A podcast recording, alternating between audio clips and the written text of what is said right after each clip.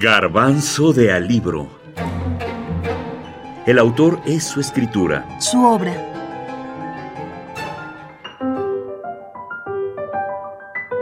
La mano de la buena fortuna. Goran Petrovich.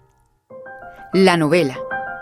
La mano de la buena fortuna, el más famoso de este autor, el que lo llevó al máximo reconocimiento de las letras serbias, Premio NIN, el de las múltiples traducciones y el que lo hizo autor de culto, leído por un grupo selecto, avesado, de lectores exigentes, pero también lector de multitudes, de cientos o miles de seguidores. En este narrador se puede apreciar lo que solo algunos consiguen, ser de culto y de masas a la vez. La mano de la buena fortuna se publicó en el año 2000 en Serbia, el país de origen de Goran Petrovic, y en parte me imagino debido a que ganó el, principal galardón literario, el premio NIN, se consolidó rápidamente como un libro importante, incluso como un pequeño eh, clásico referente contemporáneo, y en esa medida eh, empezó como su recorrido de traducciones a otras lenguas. Me parece que la primera traducción fue al francés y, si no me equivoco, la segunda fue al español. Eh, en español se, tradujo por primera vez, en, bueno, apareció sí, en, en el año 2005. Seguía, se, seguía al, libro que ya les había comentado, que había aparecido de Gorna, al Atlas escrito por el cielo. Y en español también, desde que se publicó, fue como una especie de pequeño fenómeno eh, literario, cultural. Se sucedieron las reimpresiones de, de manera. Eh, constante. Eh, me parece que el libro va como por su octava, novena o, décima edición y es uno de esos libros que se convierte en un long seller que va como reeditándose, reeditándose, eh, que las y los lectores lo siguen pidiendo eh, de continuo. Así que toda proporción guardada obviamente con el país de origen del autor, pero creo que también en nuestro país se ha convertido en un pequeño clásico contemporáneo. Eduardo Rabasa editor i escritor. Da, da slažem se. Mislim da ovaj, puno je takvih pisaca, a ja mislim da pripadam a, njima, koji zapravo pišu a, jednu pesmu ako su pesnici ili jednu priču a, ako su pro, prozni pisci.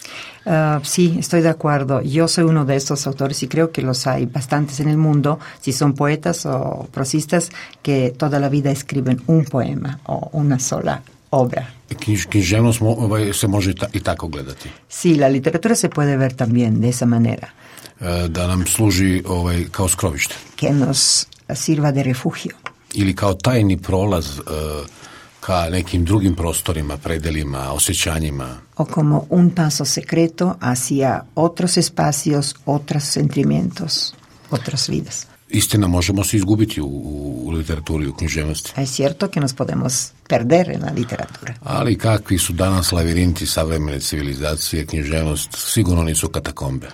Pero dado el laberinto de la civilización actual, las, la literatura seguramente no son las catacumbas. Pre bih rekao da su knjige putokazi kroz katakombe savremene civilizacije. Más bien, yo diría que los libros son los uh, signos de orientación, los señales en el camino a través de los laberintos de la civilización. Ili drugačije rečeno, ako svaka knjiga ima tračicu onu koja obeleživaš do koje se stranice stiglo, onda je jedna knjiga ili jedan, e, jedan opus literarni obeleživač epohe, dokle se stiglo u jednoj epohi. O, en otras palabras, si cada libro uh, es, o, tiene ese marcador para marcar hasta dónde uno ha leído ese libro, Uh, los libros o el cuerpo de la creación de un autor o de una época son los marcadores hasta donde ha llegado la civilización en esa época. Neka mi oproste oni što su izmislili čipove, ali ja mislim da je knjiga najmanje najveći predmet.